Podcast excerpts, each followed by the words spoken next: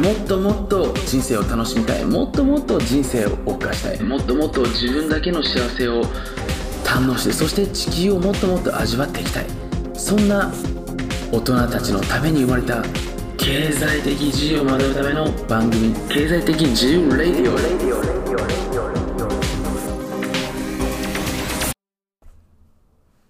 経済的自由ライフの始め方ボリューム18スタートします今回のテーマはわずか180日で7年分の収入源を構築する具体的なテーマ選びに関して話をしていけたらなというふうに思います。まあ、今回の話をあなた自身聞くことによってもしあなたが今ねこれから副業だったりとかビジネスを考えているのであればそこであなたが食べていける期間っていうのを大幅に延長させることができます。でこれ実際にね僕の妻が2012年から13年の間約80日程度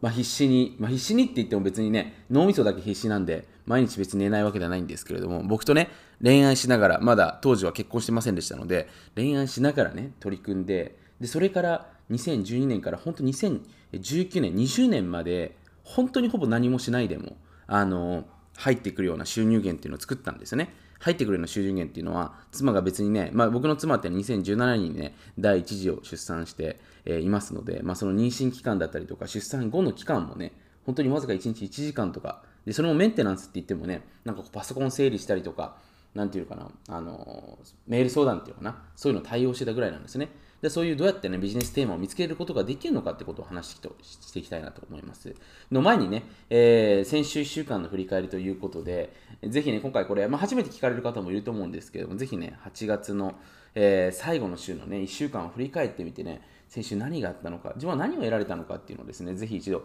振り返っていただけると、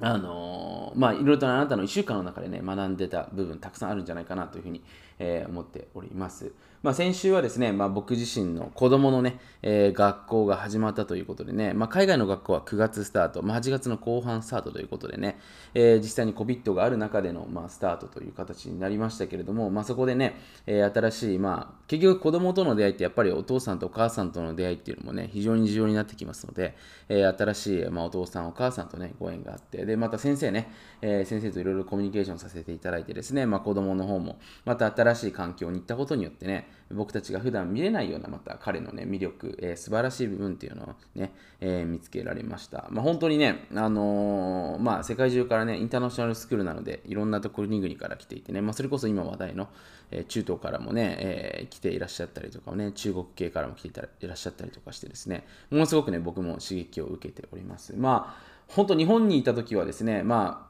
お父さんお母さんっていうのがやっぱりね、日本人の方が多かったので、なかなかその数カ国語を話していたりとか、今までね、その拠点が複数あったっていう方ってそんなに多くなかったんですけれども、実際にね、インターナショナルスクールになるとほとんどがね、そういった方ばかりなので、本当にね、えーグローバル化の時代がやってきたんだなとね、まあ今コロナで一時的にデカップリングとは言われてますけれども、えーそんな時代になってきたんじゃないかなということをですね、しみじみ、えー感じた最近で、えーございました。まあですね、えーちょうど昨日もね、あのビジネスに関するあのセミナーをね、行っておりましてね、まあ、昨日はダイヤモンドビジネスっていうセミナーを行ったんですけれども、まあ、一部の方なので、ちょっと今回これを聞いてくださっている方の中にもしかしたらね、参加者の方もいらっしゃるかもしれないんですけれども、まあ、簡単に言うと、えーあなた自身が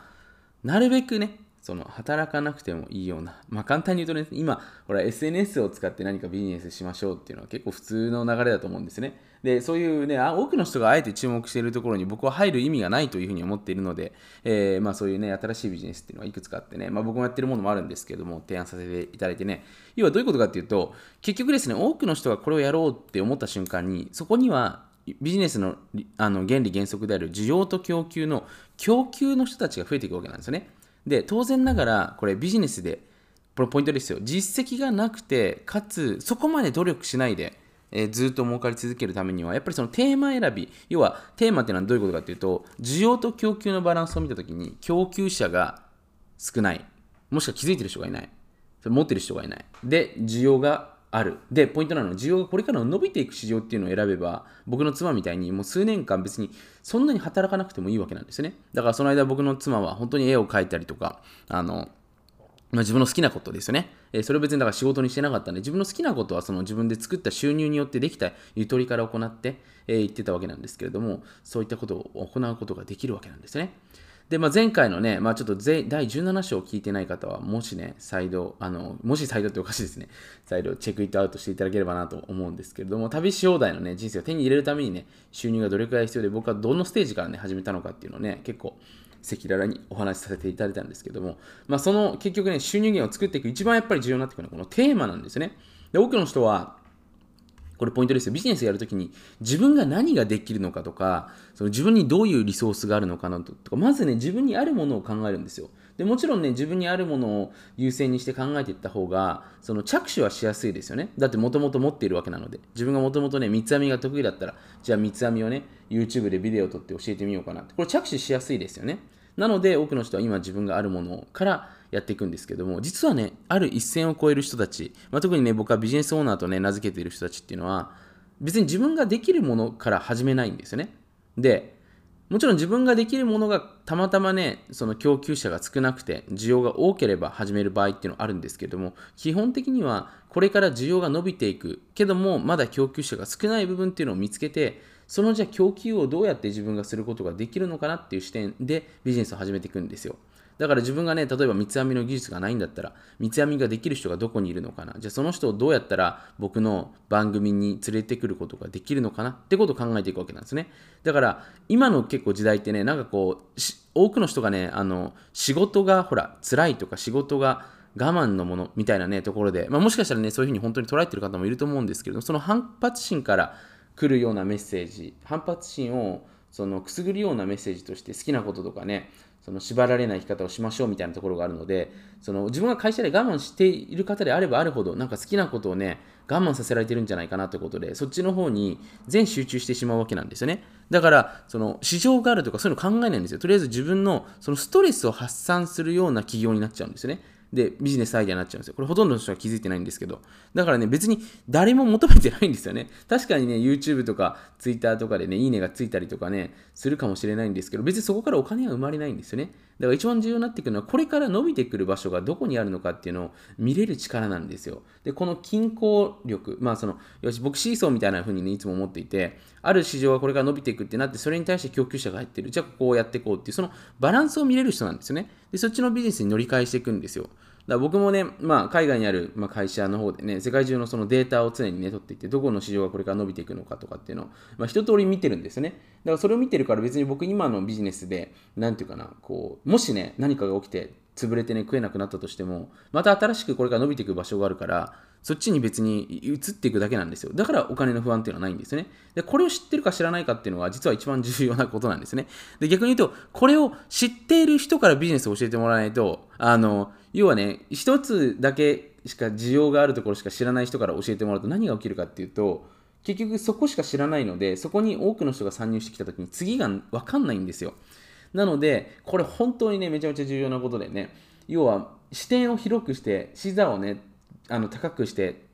世の中を見れてるかここがめちゃめちゃ重要になってくるわけなんですよね。じゃあそのね、あの、どうやって伸びれる市場を見つけるんですかっていうと、これ結局やっぱ足を動かしていくしかないんですよ。もちろんそのデータを取っていくっていうのも重要なんですよ。で、めちゃめちゃ簡単なのはね、僕がまあおすすめしたいのは、まあ、今回これ見てくださってる方にね、その、まあ、YouTube でね、いろいろとキーワードを調べてみた後にね、それを実際に電子書籍で、まあ、調べてみる。で、YouTube で結構ね、アクセスが多いんだけれども、その Kindle だとね、あんまり本がないジャンルって結構あるんですよね。そういうものは、例えばね、本を出したら売れる可能性が高いですよね。例えばこれで一つの、その、要は世の中の人たちが求めているけど、それに対してお金をほら、払ってもいいと思える情報をまとめている人がいないわけですよね。Kindle でいないってことは。だからそこに入った方がいいというね。まあこれ非常にめちゃめちゃ分かりやすい例えだったと思うんですけれども、実はこういうね、あの、もの、調べ方だったりとか、市場のリサーチの仕方たくさんあるんですね。で、例えばね、僕の分かりやすい話をすると、例えばね、5G が流行った時に、5G によって得られることと、副産物として起きてくるデメリットってあるんですよ。で、特にテクノロジー系ってね、ほら、3G、4G が出てからね、また 5G まで数年かかりますから、5G っていうものによってね、起きる問題。じゃあ、例えばどういった問題があるかっていうと、今、不妊ですよね。なので僕は電磁波のパンツを先駆けて、えー売ってったわけなんですね。開発してね。でもちろん開発にも数ヶ月かかるので、ね、で実際に僕自社で作れるわけじゃなかったので、ね、提携先がいるんですけれども、そういったところとジョイントしていくことによって、要は何かっていうと、これから不妊だったりとか、5G の被害で悩む人たちはどう考えてもね、5G が増えれば増えるほど増えてきますから、じゃそれに伴って対策する人も増えていくとね、でその時に、えー過去の、ね、参加者だったりとか、それなりにね、あの過去、いろんな人がね、結果が出ている、要はお墨付きの、えーそういったね、アンダーウェイだってる、あれ入るんじゃ入るんじゃないかな、履くんじゃないかなってことでやっていったわけなんですね。まあ、なのでね、非常にビジネスの構造、発想としてはめちゃめちゃシンプルなんですよ。だから多くの人がなかなか儲からなかったりとか、一瞬だけ儲かってね、その後続かない理由っていうのは、実はこれから拡大していく市場なのかどうなのかってことを全く見れてないからなんですね。で、ここをね、本当に見ないと、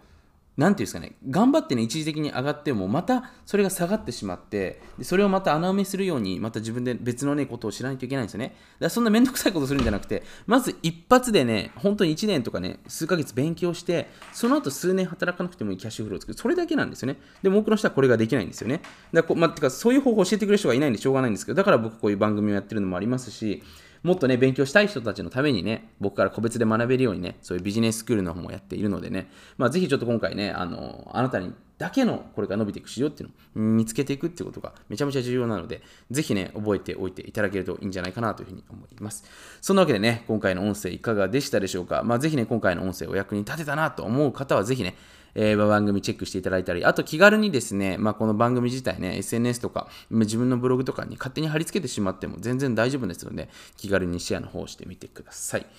はい、えー最後に、ね、なりますけれど、今週あなた自身の、えー脳をですね、えーグレードアップするための質問をさせていただきます。今、あなた自身が興味があること、触れていることの中で、これからその市場が伸びていくものは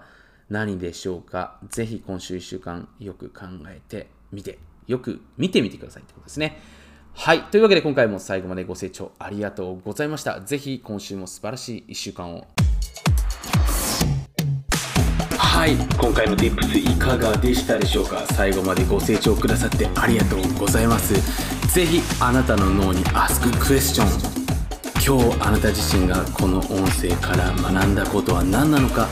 そして今自分自身が何をすることによって今日一日そしてこれからのあなたの人生がハッピーにかつご機嫌になるのか